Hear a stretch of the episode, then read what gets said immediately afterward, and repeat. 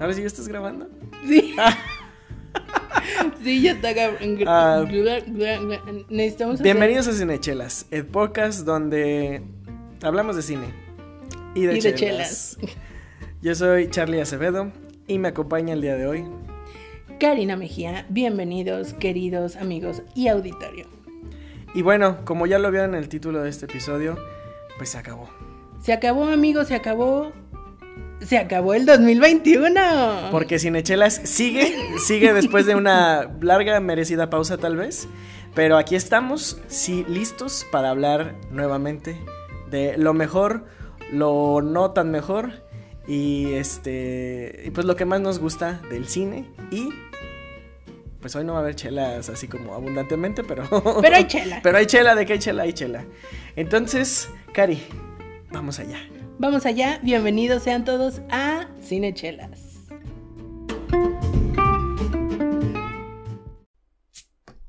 Bienvenidos. ¿Qué les sirvo? Claro. Las Cinechelas. Las Cinechelas con Karina Mejía. y Charlie Acevedo. Aquí hablamos durante una hora Mm, o dos, a veces más. de cine, sus géneros, Directores, actores, la cartelera. las que nos gustan, las que odiamos y por supuesto, De chelas. quédate porque de que hay chela y hay tema, lo hay.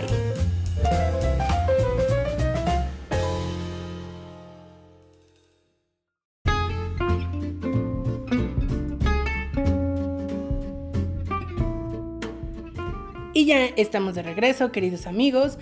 Y como ya es bien sabido aquí en Cinechelas, pues tenemos este episodio especial que yo he estado esperando durante todo un año hacer. Me he estado preparando, sí, queridos amigos, me he estado preparando, ejercitando el músculo ocular con muchas películas y claro que sí, también series para poder compartirles habiendo terminado el año pasado. ¿Estás de acuerdo, Charlie? Estoy de acuerdo. Y sí, llega un poco tarde el episodio, pero nunca, más vale tarde Que nunca. Entonces, el día de hoy vamos a hablar de lo mejor del 2021, que yo me atrevo a decir que es patrocinado de alguna forma por una aplicación que aquí mi queridísima amiga Karina este, introdujo a mi vida hasta desde el año pasado, pero apenas hace un mes empecé a usarla realmente. Este, que se llama Letterboxd. Si no, si, si eres cinéfilo, cinechelero y no la has bajado, este es un buen momento para que vayas y lo pongas ahorita. Letterbox como letra letra caja. Este, Con D al final. Porque fíjate que otra, otra amiga se la estaba recomendando, otra amiga en la oficina, y fue así como, letterbox, no, letter, no, leather, no, así como que fue difícil, y al final terminaba encontrando como una caja de cuero, ¿no? Entonces eso no, eso no es, es no. letterbox, el loguito es como un fondo negro con tres puntitos de este rojo, amarillo y verde, Naranja, verde y azul. bueno, Cari y yo tenemos una gama de los colores muy distintos. Pero bueno, este, y bueno, gracias a Letterboxd podemos hacer este registro de películas que vamos viendo, de este Algunas series, ahí está series. complicado el asunto de las series. Algunas sí están, es que yo no sé quién decide qué películas se publican en el catálogo de Letterboxd y qué series, porque en teoría solo hay películas porque es un espacio dedicado a películas, pero sí hay alguna que otra serie que puedes encontrar, hacer tu review, ratear, etcétera, pero hay otras series que no. Entonces, honestamente no sé cómo funciona, pero peor es la lucha que no se hace. Entonces, sí, definitivamente, si quieres llevar un control, porque fíjate, y quiero contar esta anécdota, anécdota rápidamente, el año pasado que hicimos este episodio, yo estaba muy frustrada y muy así como no es posible que no me acuerde de qué películas vi durante el 2020 y efectivamente no lo recordaba y pasaron dos, tres semanas y como que el archivo llegó con retraso a mi cerebro y empecé a acordarme, ay, esta película, ay, esta serie. Entonces dije, no más, no me vuelve a pasar. Entonces, digamos que recuperé esta aplicación que ya me habían recomendado en su momento en otro tiempo y espacio, no recuerdo quién, y dije, es momento de llevar un control oficial y serio de las películas y series que veo en el año, porque sí, honestamente, y yo creo que a todos nos pasa, vemos una película, nos, nos gusta, la recomendamos, pero pues obviamente pasan los meses, llegan otros contenidos Y se te olvida. A mí todo el tiempo me onda. preguntan, oye, ¿tú qué sabes? Que bueno, de películas. ajá. ¿Qué me recomiendas ver que has visto últimamente? Y dices, ¿qué he visto últimamente? Porque Exacto. también yo, a di- diferencia de Karina, yo sí repito mucho, Mm, muchísimo las, las cosas. Entonces de repente me agarro una racha de que veo puras películas de estudio Ghibli. Oh. Y este, o sea, nuevo, por como una, un- una quinta décima vez tal vez, no lo sé. Este, y digo, ah, no he visto nada nuevo, pero ya con Letterboxd es así como, ah, sí, ya me acordé. E incluso para este episodio yo me preparé así como de, ok, me puedo meter a las listas de 2021 de otras personas y Ujú. ver así como, ah, esta la vi, esta la encontré, esta sí no, esta sí no. Entonces, es muy útil, sobre todo, bueno, para quien, quien de ustedes realmente les guste como llevar registro de las cosas sin que no se les olvide. Y también para después hacer como temas de conversación, los reviews son una cagada. O sea, hay, hay reviews de los más serios y periodísticos. Más Hasta profesionales, reviews de claro. los más secos o chistosos que puedas encontrar. Entonces sí, sí es, es como la red social que todo cinéfilo. tiene que- Exacto, es la red social para el cinéfilo. Exacto. Sí, está padrísima porque obviamente ves que están viendo los demás, que está popular y no necesariamente son cosas que están en el cine. Entonces eso está, o bueno, por lo menos a mí se me hace padrísimo porque descubres contenidos que a lo mejor ni siquiera llegan a, a los cines, ¿no? Exacto. Y que hay que buscar por otro lado o que te dicen, no, esa película, eh", y que resulta que tiene muy buenas, muy buena calificación. Es como, "Ah, a ver, pues vamos viendo, ¿no? Porque le gusta tanto a la gente. Pero bueno, ahí está la recomendación de entrada, queridos amigos cinéfilos, cinecheleros, Letterboxd disponible para Android y para... No sé si iPhone, yo no uso. Esperemos que... Yo creo que sí, yo esperaría que sí. Amigos que usan iPhone, por favor, confirmen que sí está disponible para Este, ustedes. Sí, confirmen, por favor. Y también aquí traemos otra recomendación, no de nosotros, pero sí de nuestro queridísimo amigo Gibran, en este Craft Cervezas. eh, que, bueno, llevamos un rato sin echarnos una chela, este, el calor del episodio. Le dijimos, danos una, una que ahorita esté en boga, que ahorita no nos la tengamos que perder. Y bueno, nos recomendó precisamente esta llamada Trópico de Insurgente que tiene, fíjate que últimamente he visto que las etiquetas de, en general, o sea, de las cervezas que he visto en las últimas semanas, porque apenas he estado regresando a esa pequeña escena ahorita, ya traen más como este tipo de paleta de colores, ¿no? Así como muy... eh, Tropical. no tropical, no, no, no tan así, más bien como, este, muy brillante. ¿no? Ok. A lo mejor, no sé, a lo mejor estoy divagando aquí, pero bueno. Anywho, nos vamos a tomar esta Hazy IPA con cucu, curu, ah, caray, Curuba. No sabemos si es Curuba, Curuba, Curuba, Curubá. Mira, si fuera Curuba, tendría que estar acentuada la... Si fuera Curuba también. Cur- ajá, pero como no está en ninguno, entonces... no sabemos. Es Curuba, o sea, es la, es la en medio. Bueno, no sé. Ahí ustedes resuélvanlo. Nos dijo Gibran que esa es una eh, fruta muy similar a, al- a la papaya. Entonces, este, tal vez estamos, no sé si ustedes son fan de la papaya. Yo desde que soy señor, este, ya soy fan. Pero ¿Del tercer una piso? compañera, me estaba yo comiendo mi papayita con avena, ¿no? Así, ah, bien rico. Me dijo, ¿cómo te puedes comer eso?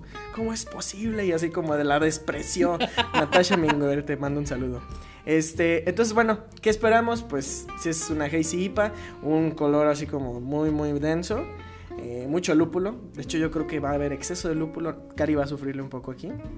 Este. Queridos amigos, si nos están escuchando por primera vez, si están sintonizando este podcast por primera vez en su vida, bienvenidos.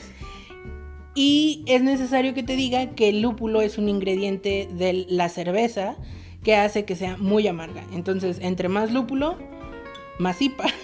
Es más IPA, sí, pues es característica de las IPAs. También este le da muchas notas, eh, digo, en aroma. Hay mucho aroma, entonces este yo también espero eso. Y si es hazy, entonces es como, no sé, hazy me suena como estrambótica. Como... Ajá, exactamente. Mm, no sé por qué yo relaciono las Hazy con cuerpos casi casi jugo de naranja. Pero no sé por qué. No, na- no, no es, no es por algo este, oficialmente así como característica de una cerveza, es algo de que Pero yo tu siempre mente lo relaciono. relaciona. Exactamente. El algoritmo de Charlie Exacto. algo tiene. ahí. Y pues yo nunca he probado la curuba, pero sí sé, es una fruta similar a la papaya. Ay, Ay, bueno, eh, ya empezó el episodio, amigos. ¡Woo! Déjenme agarrar una servilletita aquí rápido. A lo mejor estamos esperando. mm, bueno, Yo estoy a unos fácil 50 centímetros de distancia de la lata Y puedo decir que ya me llegó el, El aroma. olor o es sea, muy, muy interesante. Es muy. Es cítrico. Este. Y como dato cultural, yo eh, esta cerveza la tomo como un reto porque personalmente no me agrada mucho, por decir nada, la papaya, pero de todo se aprende. Hace ratito le estaba diciendo a Charlie que hasta de las malas películas Hay que aprender algo, Entonces- Exactamente. Oye, que hay que incluir también. Porque no, no lo vi por ahí en nuestra lista, pero las peores películas. Ok, ok. Yo propongo que también hablemos de eso, pero. de ellas. Pero bueno, entonces ya estoy sirviéndole a mi queridísima amiga Cari. Y estamos viendo una espuma abundante. bastante Ajá, abundante. Un poquito terciopelada, casi nada. Este, el cuerpo sí está como les decía, o sea, sí es, sí es un juguito de, de frutas. Miren, aquí lo van a poder apreciar un poquito mejor. Y para quienes nos escuchan, es como si vieran un, un líquido medio ambarino, Mm. podría decirse, como que quisiera ser un poco naranjoso, pero se mantiene en el amarillo, Ajá, exacto. ¿no? Y muy turbio, Sí, lo que te decía, del- la palabra hazy para mí siempre es así como de... como un néctar. No vas a poder ver nunca a través de ello. Mm, ok. Entonces, El aroma está delicioso, es déjame muy rico. decirte. Yo usaría un perfume que huela así, la neta. Uf.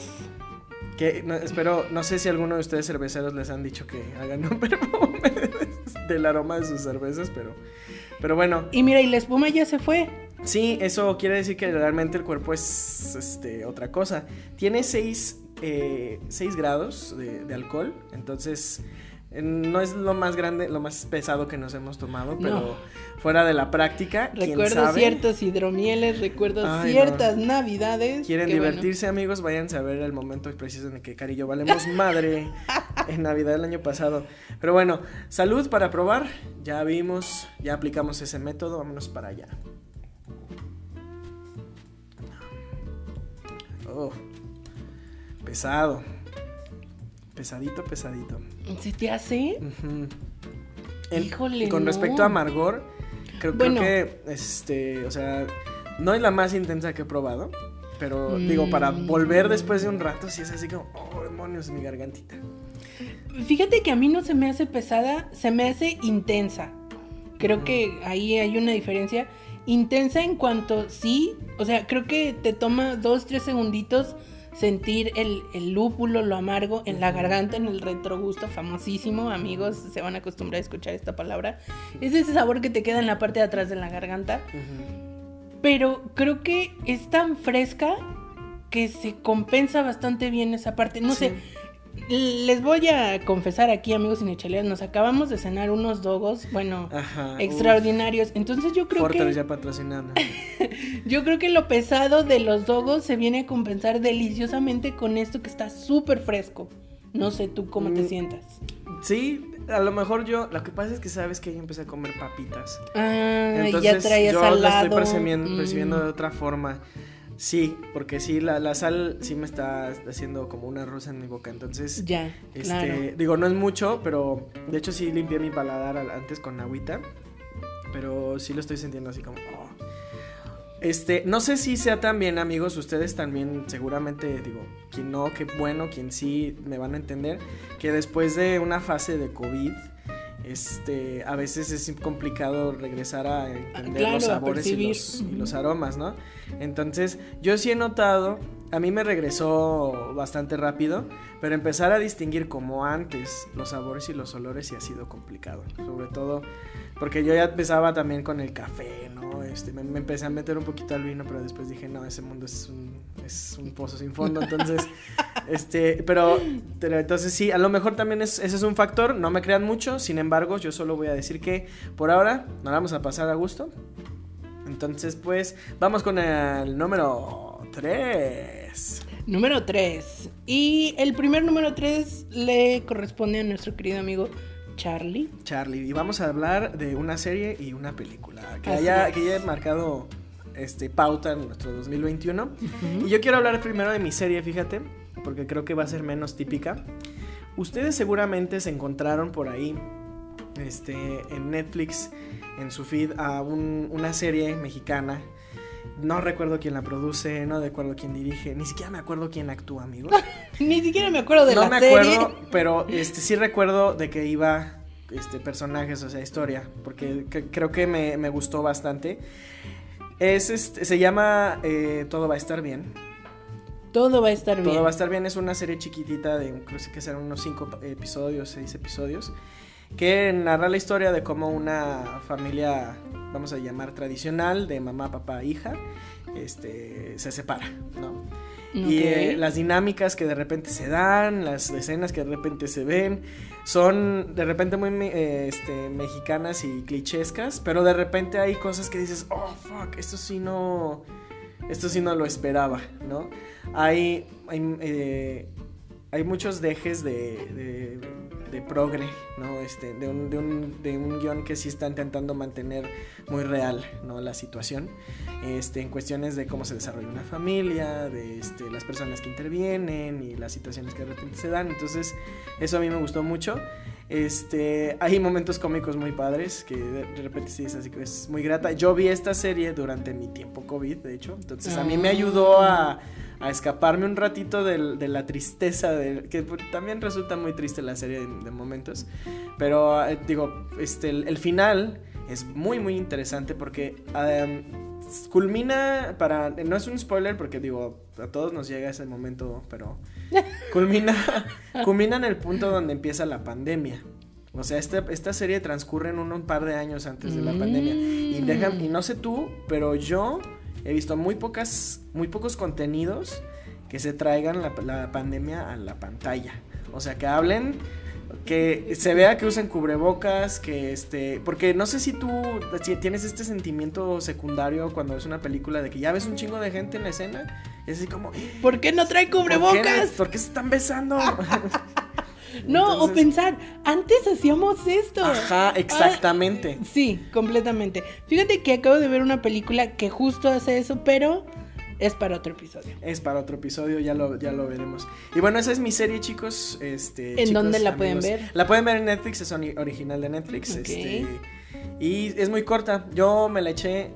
Yo me la iba a echar una noche. pero la verdad es que dije, no, hay que dosificarla. Si esto es un pequeño. Son episodios cortitos. Son como de una hora. Ah, no, pues no tan 40 y cortito. cacho minutos, o sea, sí. Sí te pegó duro el insomnio entonces. Imagínate, imagínate. Pero sí, bueno, esa sería mi selección de serie, todo va a estar bien. Este tiene una muy buena selección de música. Me saqué unas rolas muy chidas de ahí. Espero que, que también me tengan ahí prendido el Shazam para que, para que las cachen. Y bueno, esa fue mi serie. Ahora mi película. Este, que algunos van a estar sorprendidos de que esté aquí. Porque la neta la hypeé muy chido. O sea, durante el verano fue así como, sí, ¿no? Ustedes saben que soy súper fan de la cultura italiana y de que yo parlo italiano molto bene. Alguien ya me está regañando. No, yo no estoy diciendo nada. No, tú no, mi mis maestros Ah. italiano que me están escuchando. Puede Y estoy ser. hablando precisamente de Luca, eh, una película que está nominada a mejor película animada este año, que no va a ganar, no creo, pero yo le tengo un cariño muy, muy, muy especial, sobre todo porque creo que a diferencia de otras cosas que ha hecho Pixar, o sea, sí conserva la esencia Pixar, o sea, el, este, el algo tiene sentimientos y eso es muy importante externarlo, ¿no? Pero creo que es muy ligera, es muy libre, es, una de esas películas que tú puedes ver y, salirte de la realidad horrible que, está afuera, ¿no? O sea, es, muy colorida, tiene un buen guion, hay momentos muy eh, cómicos muy padres y, este, e icónicos. Y creo que hay un tema de como de... A mí me gusta mucho una película que deja un mensaje para que crezcas, ¿no? Entonces, la parte del silencio Bruno, que de repente era como un chiste, es, creo que si te pones a analizarlo más a fondo, es, es como un... Este, calla tus pensamientos, mosca, concéntrate en lo que realmente necesitas y quieres. Entonces, Claro, claro. entonces por eso, Luca es mi número 3. Sí, coincido contigo en esta parte de que es algo diferente de Pixar y yo creo que ah, Pixar sabía que su fuerte del año iba a ser Encanto, hablaremos en su momento de Encanto, y como que no le puso tanta presión ni tanta publicidad a Luca Ni como hemos peso. visto en, en tanto peso. Peso con presión, presión. Que... Luego hablamos de encanto ahorita. Sí, no después habla de encanto. No, Ay, en no. este episodio no. Bueno, quién sabe, no sabemos los siguientes números 2 y 3. Spoiler. Pero bueno, ah, sí, creo que lo innovador de Luca, desde mi punto de vista, es precisamente eso, que no tuvo como el super hype y la super expectativa como otros estrenos de Pixar y de Disney y que fue así como, ah, mira, ahí les va, entreténganse.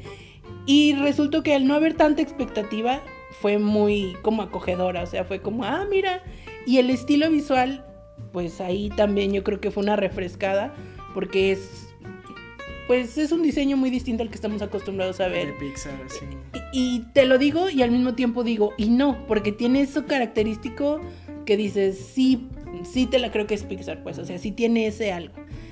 Creo que eso es lo que, lo que la destaca y lo que hace que esté padre, porque yo también la vi, también recordé cierta comparación con otra película veraniega. Exacto. Pero lo que yo le decía a Charlie en su momento es que a mí me da súper, súper vibes de Ang y Sokka de... De Avatar. De ajá. Avatar. Así, ese, esa dupla es- tienen ese vibe completamente. No solo por, por el estilo de los personajes, sino por el diseño también de los personajes se me hacen muy parecidos. Pero bueno, Luca, tu película número 3. Número 3 y ahora Bakari con sus números 3 adelante y aquí a la de la Y bueno, obviamente Luca la pueden encontrar en, Ah, en Disney, Plus, claro que sí. Este, fíjate que estaba pensando, porque es- yo siempre me he dado la tarea de compla- comprar, perdón, este, las películas que me encantan. Y este, y no recuerdo la última vez que compré una, un, un No, disco, un- DVD, DVD, un Blu-ray, porque ya ni siquiera DVD, fíjate. Ahí está en 90s. pues, bueno, en los 90s sí. no había DVD. No, Sorry. Puesto número 3, de mío. Karina. Ah, la película de la que les quiero comentar en este momento es una película que llega a mi vida en uno de esos lapsus en donde dices no quiero ver nada porque todo está nefasto. O sea, me caen gordas todas las recomendaciones de Netflix. Que ahí sí yo voy a poner una queja bien severa a quien tenga el algoritmo ahí programado y configurado en Netflix. Porque qué horror ver las mismas 5 o 6 películas en Ay, todas sí. tus recomendaciones y que dices, no, neta, no la voy a ver, deja de insistir porque no la voy a ver, no te voy a ver, Casa de Papel, basta, por favor. Casa de papel, Dios mío. Y cuando te pones a buscarlo de manera individual, encuentras que realmente Cosas el catálogo de. Netflix tiene un, así es, un iceberg debajo del agua. o sea, De hecho, yo creo que es el problema y por eso inc- incluyeron esta parte del, este, algo, o sea, Random. un botón y a ver qué me pones. Y te ponen exactamente eso que está de moda, que quieren que veas. Exacto. Entonces no es tan random. Ajá, no es tan random. Así que yo estaba en uno de esos momentos en que yo decía, "Mm, aburrido, no, no quiero ver esto, ya me recomendaste cinco veces esto, no, no y no. Entonces, yo creo que el mismo algoritmo de Netflix dijo, pues esta mujer es imposible, pues qué, pues qué le, qué le gusta, qué quiere ver. Y de repente por ahí me apareció una, un- una categoría de películas, no me acuerdo si decía películas independientes, películas indies, algo así, ¿no? Yo no considero esta película tan independiente porque tenemos, o sea, se ve que es una producción bastante pesada y tenemos actores de bastante renombre. Tenemos a Paul Giamatti, por un lado, y no recuerdo el nombre de esta actriz, pero seguramente tú sí te lo vas a saber. Eh, la enemiga de Wanda en WandaVision. Ah, ya, ya, ya, ya lo ubiqué, la película. Pero ella se llama eh, Catherine Hahn. llama. Ellos dos son los protagonistas de esta película. Sí, y- la tengo en mi lista. sí, Tienes sí. que verla, tienes que verla. La verdad es que esta película me, me regresó la esperanza en el cine por unos momentos. Porque fue así de, a ver, va, pon algo por el amor de Dios. Porque llevas tres horas buscando qué ver y te quedas dormida dentro de la primera hora de la película, ¿no? Y esta película, sin darles mucho spoiler, trata de esta pareja neoyorquina, tan característica de toda la gente y toda la situación neoyorquina, ah, que ya están en sus mid 40s, por decir algo, casi 50s. Bueno, no, no te dice 50s, pero sus mid 40s, medios cuarentones. Y están haciendo hasta lo imposible por tener un bebé. Esa es la premisa de la película. Y es una historia que, bueno, de entrada es, pues es una comedia porque pues son situaciones que, que se salen de las manos y así lo plantea la película. Y las locuras que se llegan a hacer por conseguir el Exacto. objetivo de tener un bebé.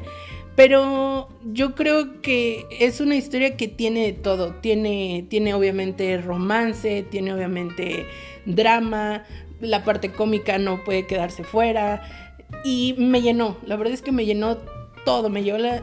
Creo que eso es lo chido de ver películas que no tienes idea que vas a ver, que no has escuchado antes y que solo con leer la sinopsis dices, va, te doy mi voto de confianza. Así fue como llegué yo a, este Todo va a estar bien, porque realmente no, nada, nada, hacer expectativas. Exacto, exacto. Y cuando estás viendo tantos trailers, cuando ves tantos anuncios y es como, ya vi la mitad de la película. conspirativas de que si va a salir Mephisto o no, ay Dios mío.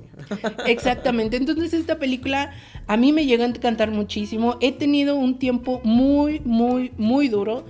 Ay, esa fue una muy mala traducción. He tenido, he pasado largo rato tratando de encontrar dramas románticos modernos que me llenen el ojo y me llenen las expectativas. Y realmente es un desierto porque, híjole, con todo su respeto al género, los chick flicks han traído una pandemia al mundo del romance moderno nefasto, o sea, porque o es verdaderamente y soberanamente mala la película, o, de plano ya ni siquiera es romance, o sea, es... O de plano es muy complicada que no la entenderías. O sea, no. Y esta película tiene eso, o sea, tiene ese toque, porque no deja de ser una película moderna, tiene su toque de comedia, tiene su toque de amor, de romance para mí es una película completa y que repito, yo creo que el hecho de que la ves con cero expectativas, híjole, un plus, la verdad. Entonces, esta película, como bien les comentaba antes, está disponible en Netflix para que vayan y la chequen porque vale completamente su tiempo.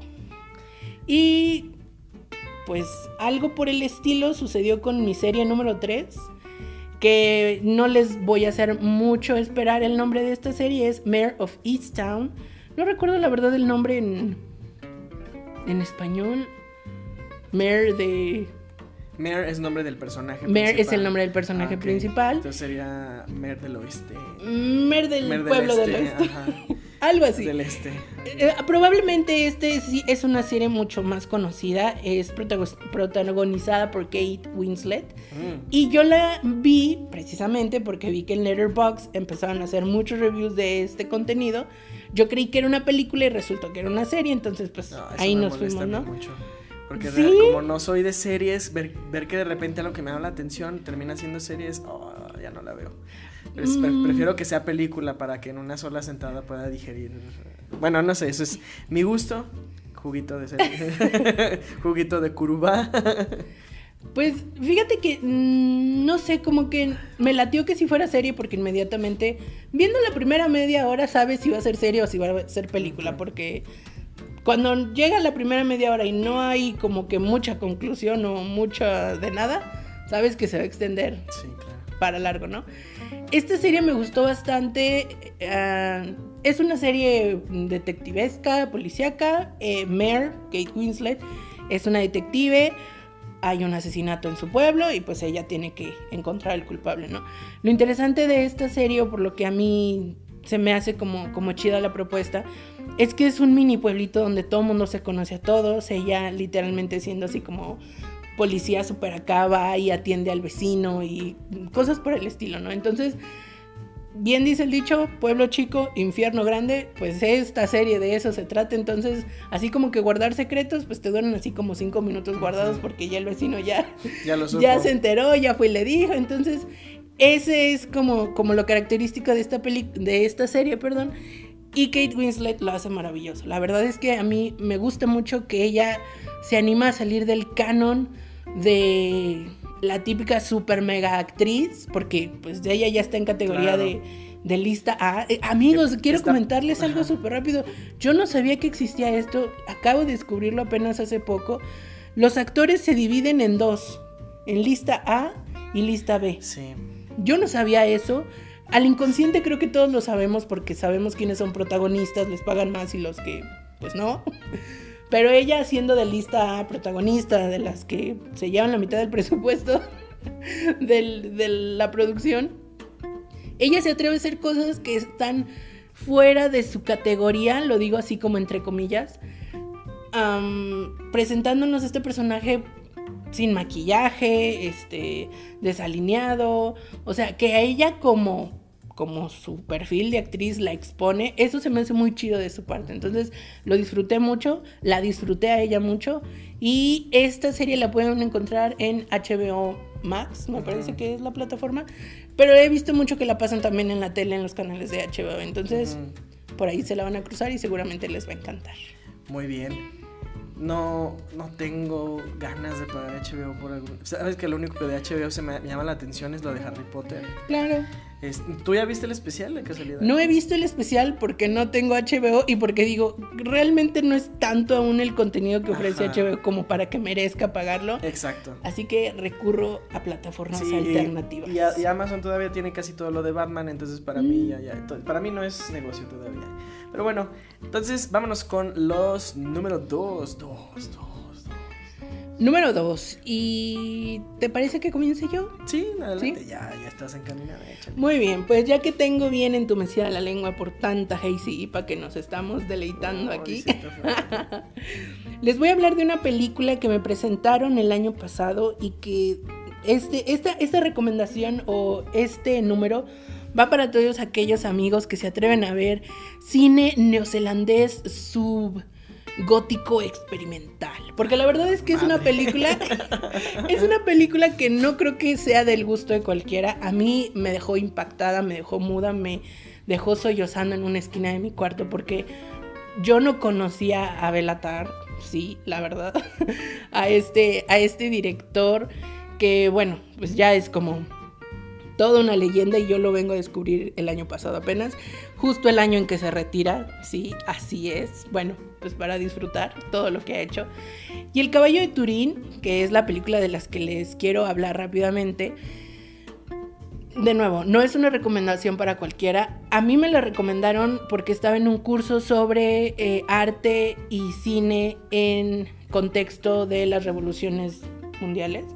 Entonces, cada vez que veíamos una revolución que de Rusia, que de China, veíamos una película relacionada con ese contexto histórico. Entonces, me parece que estábamos comentando sobre la revolución rusa y salió el nombre de esta película como para poner un poco en contexto eh, la vida tan cruda y cruel que vivían todos los habitantes de estos pequeños pueblos aledaños a las ciudades que estaban en guerra, ¿no? Que les cortaban los suministros de comida, de agua, de todo y pues que sobrevivían porque tenían dos papas enterradas en el jardín, literalmente, o sea, no estoy exagerando, sobrevivían porque tenían una papa o media papa o cosas por el estilo, ¿no? Entonces no quiero alargar mucho el comentario de esta película, solo quiero decir que si eres amante de las propuestas distintas, como yo, honestamente me lo digo, yo, yo me gusta ese tipo de experiencias, te la recomiendo mucho.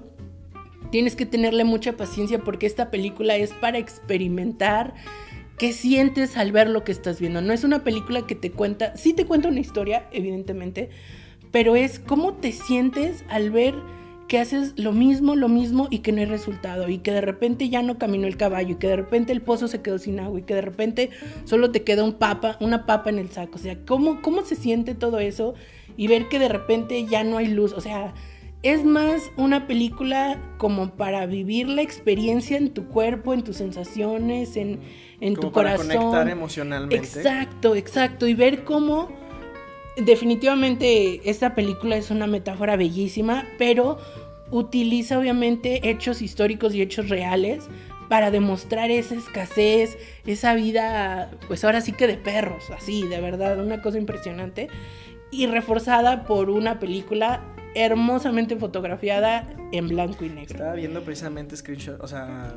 ¿Algunas este, imágenes? Ajá, de ahorita que la, estaba, la mencionaste la empecé a buscar y se ve muy interesante. O sea, lo, lo, que puedo ver se ve muy padre.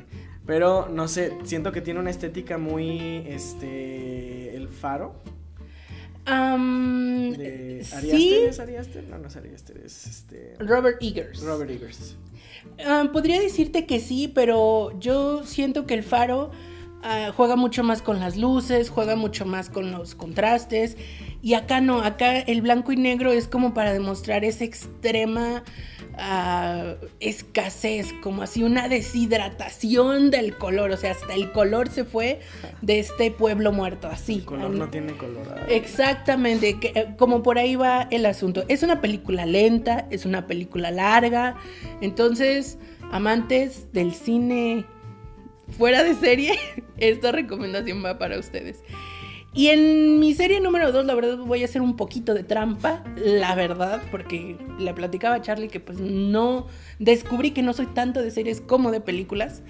Así que voy a hacer trampa aquí y voy a juntar tres películas y decir que fue una serie, porque para mí sí lo fue.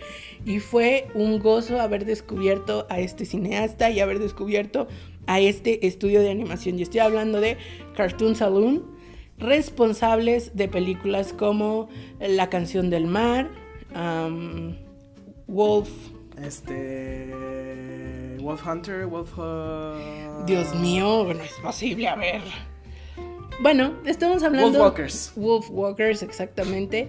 Ah, la leyenda de Kales. Estamos hablando de estas películas maravillosas, preciosas, impresionantes, bellísimamente animadas, ilustradas y coloreadas por este director irlandés Tom Moore. Tom con doble M. Tom Moore. Tom, Tom Moore. Moore. Y luego, si lo lees como si no hubiera espacio, sería triple M, porque es Tom Moore. Tom Moore, Tom Moore. responsable por estas bellísimas películas que, estas tres películas que les mencionaban, eh, conforman una trilogía, él bien ya lo ha comentado antes. Entonces, lo que haga a partir de ahora, pues va a ser como algo completamente fuera de... Estas tres estaban muy volcadas al folclore irlandés, a... a- Leyendas, exacto, exacto. Bellísimas por donde las vean, o sea, las historias, el diseño, las animaciones, todo, todo, todo aspecto de estas películas son bellas. Entonces, para mí fue una serie de películas que disfruté muchísimo, que me da como un sentimiento así como medio agridulce, porque digo, qué hermoso haberlas descubierto y haberlas disfrutado las tres juntitas, porque hubiera sido horrible tener que esperar dos, tres años para ver la siguiente y ver la siguiente y ver la sí, siguiente. sí, sí. Pero bueno, sí hay que esperar dos, tres años para ver qué va a hacer ahora Tom Moore. A ver, esperamos que, que haga algo bien. Que no... Pero la vara está alta. Ajá, la vara está está, alta, así alta. como a Tom Hooper, no vaya a ser la maldición del Tom, ¿no? Algo así de que ya después de Diferentes continentes, la maldición se aniquila con Es el agua. Esperemos, esperemos. Y bueno, recuerden que también si quieren saber más al respecto de nuestros comentarios de estas películas, tenemos un episodio completo al respecto. Este, vayan, búsquenlo. Está no a, no a muchos episodios de aquí de distancia, entonces vayan y búsquenlo. Pero bueno, esa fueron la número 2 de Karina. Número 2, 2, 2, 2. Y vamos con el número 2 de Charlie. Eh, yo me voy a ir mucho más comercial porque Cari siempre saca las, las indies, pero este, la verdad es que yo aquí en mi número 2 tengo a una película animada y una serie de Marvel. Así que vayan pensando. Disney Plus.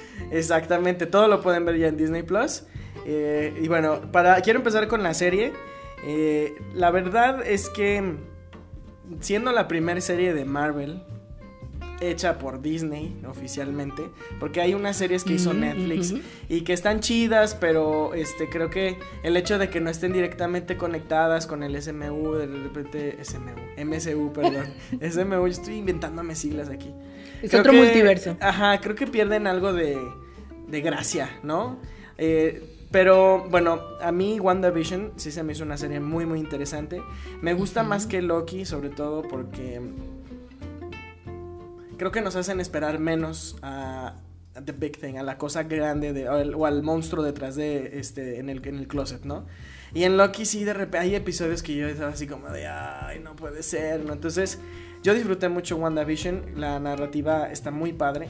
El hecho, lo que estábamos platicando hace rato, que el hecho de que te hayan eh, guiado por la historia de la televisión eh, este, norteamericana eh, con cada episodio es muy chido, que se le rindieran honores a otras series. Desde este, yo nunca vi eh, el show de Dick Van Dyne, pero Mm, pero sí vi Hechizada, ¿no? Sí llegué a ver, obviamente vi Malcolm y ese episodio creo que es mi favorito. Porque Sí. de repente sí te da mucho, mucho el tono de, de, este- de la serie y está muy, muy chido. Y, y, bueno, y también el hecho de que sea crucial para que puedas entender el resto de, de, lo que va a suceder con Marvel ahorita se me hace muy muy padre. Entonces yo le doy este su palomita y su lugar pues aquí en mi top a Número dos. Número 2. Y nada más como comentario, creo que este de las otras series de Marvel del resto del año, como Hawkeye o este Lucky. Loki sí está chida, pero iba a decir también a el Falcon and the Winter Soldier. La verdad es que Muy desapercibidas. Ajá, Hawkeye está divertida por Hailey Steinfeld. Y una, un cameo muy interesante que si lo ves, que te voy a invitar a verla a lo mejor para la siguiente temporada de Sembrina, para que estés en el mismo mood. Ah, sí, porque me comentabas que se tiene que ver en Navidad. Es que es muy navideña, o sea, sí es muy, muy Mm. navideña. Sí es muy acá de, este, it's the most wonderful. Hay, mu- hay muchos cameos, pa de hecho a mí me gusta más Hawkeye que Falcon and the Winter Soldier porque es- está padre por algunas cosas, pero el resto es así como, ah, pudo haber sido una película. No sé si tenga que ver que a lo mejor no estamos como tan familiarizados, como no le hemos hecho cariño a esos personajes aún. A lo mejor Y- es que yo, yo si hubiera hecho, yo, yo si hubiera hecho, como no tuviera la, la capacidad, pero si pudiera, la habría hecho muy como... Si este, Disney me hubiera llamado. Ajá, así de, oye, ¿cómo te harías esto? Ah, pues mira, lo haría como este, estas parejas de, de policíacas de los años och- 80, 70, ¿no? O sea, pero bueno. Y para no irme más lejos, les voy a platicar sobre mi película favorita número 2, que es Encanto. Realmente Encanto, este, Te encantó. me encantó. Qué mal chiste. Ay, no. Pero, o sea, sí, realmente me fascinó. Es de las pocas películas que tuve el privilegio de ver en el cine este año, en 2021 más bien. Y que fue una experiencia bonita ir al cine, ver una película, asombrarme, ver algo nuevo, eh, en, cierta forma. Escuchar un musical padre, o sea, ya no, no sé si tú te acuerdas de alguna canción de este, Frozen que no sea mucho más allá, pero yo no. O sea, creo que la música era mucho más memorable aquí. Ah, como latino, puedes identificarte muy bien con muchos de las, los, los simbolismos y representaciones que hay en esa película. Los arquetipos, las, eh, habla también de constelaciones familiares. O sea, hay, mucha temática de, de observación. Mucha gente dice que no tiene trama, que no avanza, pero lo que pasa es que como es, como está avanzando en lugares que tal vez no estás viendo superficialmente, este, de repente pareciera que nada más es que, ah, una niña hace un desmadre, hace un berrinche y este, y la casa se, este, tiene problemas. Sí, es sí, algo sí. más allá, o sea, es, es eh, y de hecho a eso te invita la película, a no ver a tu familia nada más por donde ve la suegra, literalmente. Literalmente. O sea que hay, hay, hay aspectos de, de- de de una familia que, que, es, que son más profundos, o sea que van más allá de, de solamente lo que la gente percibe. Entonces eso es lo que a mí me gusta mucho de esa película, además de que visualmente es una pinche joya, o sea... eh, eh, los, la paleta de colores que es tan Sí. variada y tan armoniosa al mismo tiempo está muy padre la animación que bueno Disney cada vez se supera eh, eh, y creo que la cereza y lo más importante de todo es la música de Lin Manuel Miranda y este Germán Franco que espero realmente que se lleven algo en la siguiente entrega porque sí sí sí está muy muy chingón Estoy de acuerdo contigo. La verdad es que a mí también me gustó muchísimo, encantó. No esperaba que me gustara tanto como me gustó. Y rápidamente, solo para pasar a lo siguiente que tenemos esperando en la lista, yo solo quiero comentar que esta película se me hace fabulosa porque saben utilizar el recurso de la animación. ¿Y qué significa eso? Que logran poner escenarios imposibles en una pantalla. Y eso es lo que te da, ese es el recurso de la animación. Cosas que en la vida real, y lo digo entre comillas, no podrían existir o no podrían hacerse o costaría demasiado producirlas o generarlas o emularlas. La animación te lleva a esos, eso- o sea, te lleva a esos espacios, te, te da como una llave de acceso a, a representaciones visuales, metáforas visuales que de otra manera no serían posibles. Y esta película da en el clavo respecto a eso. De alguna manera la gente se va mucho como, ay, es un remake de Valiente. Y yo así como, ¿de dónde? Discúlpame. Entonces creo que están dejando mucho de lado lo visual porque dicen, ah, pues es Pixar, es Disney. Obvio va a estar buena en lo visual y en la animación. Pues obvio no. O sea, obvio... hubo pandemia si se acuerdan No, y que aún así Y se logra. la Porque película. el doble, o sea, la- las actuaciones de voces se hicieron en línea, o sea, este, con actores Sí. en estudio aparte, o sea, sí es, sí, sí fue muy complicado sacarla y aún así. Y, y sí, nada más terminando con lo que dices, creo que no hay mejor forma de, re- de hacer visible el realismo mágico colombiano, voy a decir aquí, Correcto. que con animación. O sea, no Tal hay cual. otra forma, no hay otra forma. Y con bueno. esto nos vamos a la siguiente parte de este podcast, que es la calificación de la chelita que degustamos el día de hoy. Y bueno, Estrellitas para la chela. Imagen, ¿cómo viste la botella? ah, Yo le doy un 5, la verdad es que sí está llamativa. Yo sí la volteé a ver cuando estábamos viendo tantas chelas ahí en Craft. Yo sí le doy 5 estrellitas a la imagen. yo le ¿Tú qué doy tal? tres porque siento que no... Siento que no me dice nada más que solo... O sea, la, la ilustración está, está padre, es de un buen ver. pero Yo me imagino así como un barecillo cubano, así al sol del mediodía. Sí. Lo- Los colores están medio fosfo, entonces puede ser que al calor de la no me medianoche. late mucho. que ya, ya estés viendo todo en luces así, pero no. Aunque la parte hazy te esté haciendo. puede ser, puede ser. Pero sí, no, la verdad es que no soy fan de la, de la etiqueta. Sin embargo, este. Creo que sí soy mucho más fan de el aroma. Creo que el aroma es lo, lo Sí. que aquí gana para mí. Eso sí, tiene Frutal, delicioso. Ajá, o sea, es- está. Lo voy a repetir aquí en el programa, si me haría un perfume con, con este aroma. E- Este, y ya, bueno, eso, eso, es- eso es a lo que le daría cinco estrellas. El sabor eh, le daría cuatro, creo que no es, no es una IPA tan destacada. No, no creo que sea tan extraordinario como lo que, lo- otras cosas que hemos probado en este podcast, pero creo que es- está bien, o sea, cumple las expectativas. Fíjate que a mí me gustó el sabor, pero no le daría cinco estrellas porque no detecté ese sabor particular de la curuba que, que nos prometían Ajá, no en distinto, la lata. Ajá.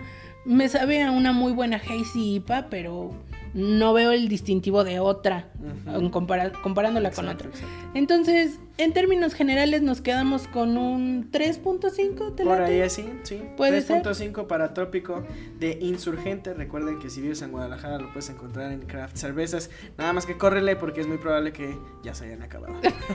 O que estén por acabarse. Aunque estén por acabarse, así que córrele. Y con eso nos vamos a las menciones especiales que tenemos espe- preparadas. especiales. Yo quisiera rápidamente simplemente mencionar dos películas. Una que igual este año fue un- una gran herramienta Letterboxd descubrir estas películas gracias a Letterboxd en ese iceberg subterráneo que existe en Netflix y que yo no sé por qué no le hacen más publicidad a ese enorme catálogo que tienen sumergido en la oscuridad, pero bueno, gracias por estar ahí de todos modos.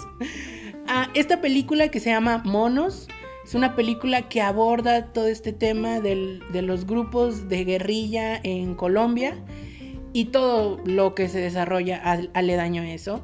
No voy a decir más, la verdad es que es una película que visualmente es extraordinaria, la fotografía me pareció una locura porque esta película se hizo en locación, o sea, no es un set, no es un área construida, no, se fueron a las montañas, se fueron a la selva, entonces una locura de película, actores que obviamente digo, no digo obviamente porque pues yo no conozco a todos los actores del mundo, pero talentos que honestamente yo no reconocía, excepto de uno por ahí que, que lo reconozco de Hannah Montana, no voy a decir más. Ah, entonces creo que todavía la pueden encontrar en Netflix, si no, dense la tarea de buscarla, monos.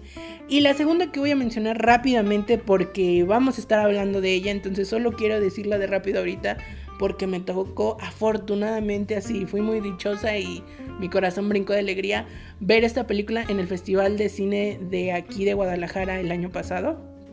Es la película de Flea, una película documental. Es, un, es que vean qué cosa más extraordinaria, película documental animada y nominada Ah, por mejor documental, mejor película animada y mejor película extranjera. E imagínense que tuve la dicha de poder platicar un ratito con el director de esa película, que bueno, un tipazo, súper humilde, con los pies en la tierra, así como bien sacado de onda que la gente esté como tan sorprendida, tan admirada de esta historia, porque ahí les va como una premisa, él él conocía al protagonista de la película desde que eran niños, ¿no? Entonces, pues él siempre supo como todo esto y decide llevarlo a, la pantalla grande. Bueno, una chulada, ya hablaremos más adelante de Flea, Pero esos son, esas son mis menciones especiales, Charlie. Yo quiero irme nuevamente con unas versiones más, unas menciones más comerciales. pero sí, sí quiero hablar como brevemente de Duna.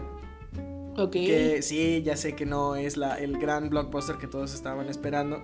Sin embargo, creo que hay mucho que apreciar en Duna, además de buenas actuaciones, un elenco muy, muy bueno, o sea, amplio, carísimo pinche elenco. y la una producción fotografía, también. una fotografía realmente preciosa. Este, creo, creo que la ciencia ficción eh, se ha esforzado mucho para alcanzar esta calidad de, de producción y no enfrascarse nada más en, en los piu piu y plan plan, ¿no? O sea que realmente... los- Ajá, exactamente. Y lo dice un fan de Star Wars, o sea, realmente creo que vi algo bastante placentero. No es una película para para alguien que esté buscando las grandes escenas de acción este, De Star Wars. de- ajá, o sea, o una trama que avanza y persigue todo el tiempo a los personajes, o sea, es, es de tomarse su tiempo. Duna, creo que ahorita la puedes ver en eh, HBO Max. Sí. Este. Ay, y- eso es un crimen. O sea, la estrenaron en octubre y en diciembre ya estaba en la tele. Pues mira, casi todo está sal- eh, este Encanto se estrenó en noviembre y en diciembre ya está en Disney Plus, entonces, pero bueno.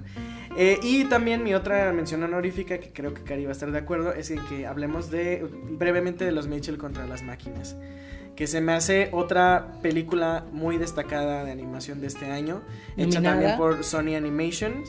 Eh, quienes también ya habían hecho este, Into the Lluvia, Spider-Verse. lluvia de hamburguesas. Lluvia de hamburguesas, que en su momento también estuvo muy chida. Es una joya oculta lluvia de hamburguesas que de repente la gente. La dice- 1, porque la 2 La está 2 es horrible, la 2 es sí. horrible, pero la primera es muy buena. Y la- el- los Mitchells contra las máquinas, eh, bueno, es eh, una es un momento divertido para pasar en familia. Creo que a cualquier, este, eh, yo creo que eh, a cualquier miembro, más bien, de la familia le va a gustar. Y eh, es visualmente, está muy loca Joya, visualmente. joya, joya. Pero sí está de disfrutar, es, es algo muy muy padre. Entonces, esa lo pueden ver en Netflix, es original de Sí. Netflix. Entonces, bueno, vámonos ahora sí con las estelares. Número Las uno. número uno del 2021. Charlie, por favor. Ay, perdón. Bueno, este, y pues como haciendo el clásico Y bueno, y bueno, yo quiero hablar primero de mi serie, que también es una serie de Marvel. ok. Pero este, es una serie un poquito atípica de lo que a lo mejor están Ah, pensando. claro, claro, sí. Eh, es una serie animada que dicen, eh, bueno, ustedes no sé si están familiarizados con el tema, la palabra canon, que en este caso quiere decir que sí es parte de la historia de todo, ¿no? O sea, de, ah, sí, Iron Man y la chingada, ¿no?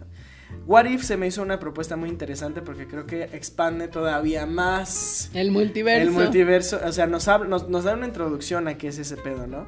Y además también te pone a pensar este, en distintas facetas de los personajes. Se trajeron a muchas personas del elenco este, en live action a hacer las voces de los personajes. Ah, ok. Ves a los personajes, a personajes interactuar, que en pantalla no ves y tal vez no vayas a ver nunca, pero que este... Pero la animación lo Pero hace La animación posible. lo hace posible, exactamente. De hecho, te ponen a un ex, a un eh, villano antiguo de, de Marvel de una forma que te hubiera gustado verla realmente, ¿no? Que es, y es un, yo creo que What If es una forma tipo X-Men Días del Futuro Pasado de arreglar algunas tramas o de este Cabos enmendar- sueltos. enmendar algunos cabos, ajá, probablemente. Y realmente es, es muy disfrutable. Um, yo sí esperaba con mucha ansia cada episodio, cada semana, porque ahora Disney Plus nos hace eso.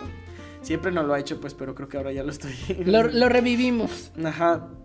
Y bueno, es, esa es mi serie y mi película número uno, la que se lleva el galardón y la que sigo escuchando, pensando y viviendo todos los días es In the Heights. O creo que en español se llama En el barrio. Este, es Muy una- buena traducción, eh, por sí, cierto. sí. Claro. Es, es una película, es un musical. También es de Lin Manuel Miranda. No estoy seguro si está basado en un musical de. Este, Probablemente. Es sí. muy probable que sí. O si fue hecho originalmente, no sé. Pero este, desde que ya me la encontré por ahí, la pude ver, me enamoré. Es, es una película, es un musical clásico traducido a un lenguaje que, que la que, que la actualidad puede entender, ¿no?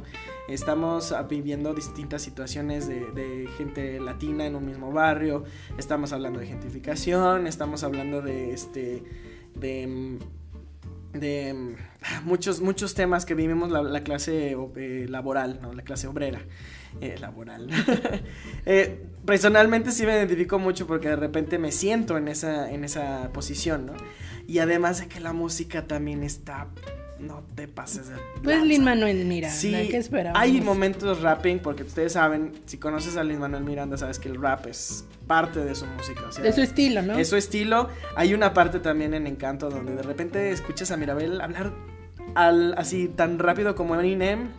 O sea, entonces, y en In the Heights no es una excepción. O sea, realmente la combinación de estilos musicales, de repente es como son cubano, de repente es reggaetón, de repente es lambada, de repente hacen muchísimas cosas. Realmente es una. Yo no sé cómo lo piensen los hermanos latinos allá en Estados Unidos, pero yo creo que sí es como un, un buen homenaje a. A toda la cultura. Ajá, a toda la cultura. Y está muy padre. Además, la historia no tiene mucho que rescatarse. O sea, realmente no es así como, oh, plot twist, escena post créditos. Pero sí es, sí es algo que yo me llevo así como. Es más como el formato, ¿no? Exactamente, ¿no? Hay, hay muchas referencias, hay chistes, hay, hay demasiadas cosas. Yo la disfruté muchísimo. Y bueno, admitiendo también aquí en público y en Spotify que pues lloré como unas tres veces en y sí, est- estuvo muy, muy padre. In the Heights en el barrio. La pueden ver ahorita en Amazon Prime. Ay, qué bueno que está disponible. Perfecto. Muy bien. Y con ello, muchas gracias, Charlie, por tu puesto número uno Número del uno. 2021. Esperemos que el 2022 sea mejor. Sí, todos esperamos eso, definitivamente. Y con ello quisiera compartirles mi número uno Número uno. de película y serie. Primero que nada, la película que creo que cuando la vi por primera vez me impactó mucho. Para nada, para nada, para nada esperaba que me gustara tanto como me gustó. Porque esta película para mí lo tiene todo. Tiene, el- eh, tiene la fotografía, tiene los colores, tiene las actuaciones, tiene la dirección por parte de la directora, tiene la historia, tiene el mensaje, tiene las metáforas, lo tiene todo. Y para no hacerte la más de emoción, amigos cinechelero, estoy hablando de Promising Young Woman, o en español me parece que es Hermosa Una Venganza. chica- Ah, sí, sí. Hermosa Venganza. Hermosa venganza.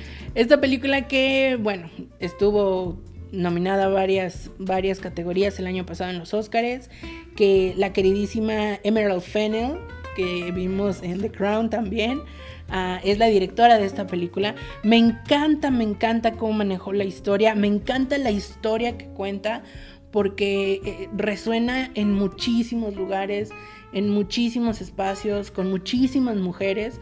A lo mejor no es la historia fiel, exacta del caso X, pero hay algo que se parece, hay un factor en común, ¿no? O sea, esta parte del pacto machista, o sea, muchas, muchas cosas súper interesantes. Me encanta que no por ser una película de mensaje fuerte y contundente, deja de ser una película visualmente hermosa, porque es una película que tiene los colores, tiene la fotografía, me encanta el vestuario, me encanta cómo cómo incluso hasta esos elementos, los colores, el vestuario, el maquillaje, sirven de metáfora para decir algo, para mandar un mensaje de que por fuera todo es color de rosa, pero por dentro esta chica se está muriendo de desesperación y, de furia y de coraje, ¿no? Entonces para mí es una película completísima. La vi por primera vez, la disfruté mucho y hace poquito, ¿qué te digo? Una dos semanas, la volví a ver porque estaba haciendo zapping y la encontré en la tele y me quedé viéndola y dije, es que está padrísimo, la verdad es que lo tiene todo. Para mí, 10 de 10, el, el highlight de mi año pasado. Y muy de la mano, digo, por algún motivo coincidió, la serie que rescato como mi serie favorita del año pasado, perdón, del año pasado, es esta serie llamada Maid, que es esta chica, pues que tiene que salir, huir y sobrevivir de un contexto de violencia doméstica que está basado en hechos reales, precisamente y de hecho basado en la historia que la misma protagonista escribe y que publica como libro. Entonces la serie está basada en el libro. Ahí, el- la premisa inicial te engancha definitivamente y no puedes parar de ver por lo menos los tres primeros episodios de corridito. A mitad de la serie como que se pone medio floja y dices, "Uh, uh, vamos, avanza, pero el final también es extraordinario. Me encanta la actuación de, me parece que se llama Margaret um, Qualley, algo por el estilo. Y la que hace de su mamá en la serie es su mamá en la vida real. Entonces yo creo que un súper aciertazo de esta película es que hacen una dupla increíble. Entonces, Made, mi serie favorita del 2021. Que en español se llama Cosas por hacer o algo, Algo por el estilo. Está en Netflix, ¿verdad? Está Sí. en Netflix. Promising Young Woman está en muchas plataformas, Amazon Prime Video, ah, en YouTube también la pueden encontrar pagando, no sé, una 30 X rentas. ajá. Está en muchos lugares. Entonces, si no has visto ninguna de estas películas, querido amigo cine chilero, o chilero, ay, Cine ándale. chilero. Ya se me subió Vamos la a ponerle chili a la, al cine. chilas. Si no has visto ninguna de estas series o películas, querido amigo cinechelero, te invitamos a que vayas, corras, las veas, nos platiques qué te parecieron, que vayas a nuestras redes sociales, arroba cinechelas, en Instagram, en Facebook, en TikTok. Estamos en todos lados esperando a que tú nos cuentes sobre tus películas y series favoritas del 2021. Y con esto terminamos este episodio. Y pues se acabó.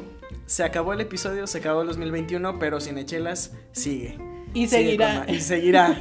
¿Cuándo? ¿Quién sabe? Pero aquí vamos. Aprovechenos que estamos aquí. ahorita. Aprovechenos. Yo fui, soy y siempre soy Charlie Acevedo. Me pueden encontrar en Instagram como Charlie Chelas. Este, y estuvo aquí conmigo. Karina Mejía, queridos amigos. A mí me encuentran como Karina Mejía Picie en Instagram. Y pues para cine, series y por qué no chelas. ¿Y por qué no? pues Cinechela. Cine chelas, amigos. Hasta la próxima. Hasta luego.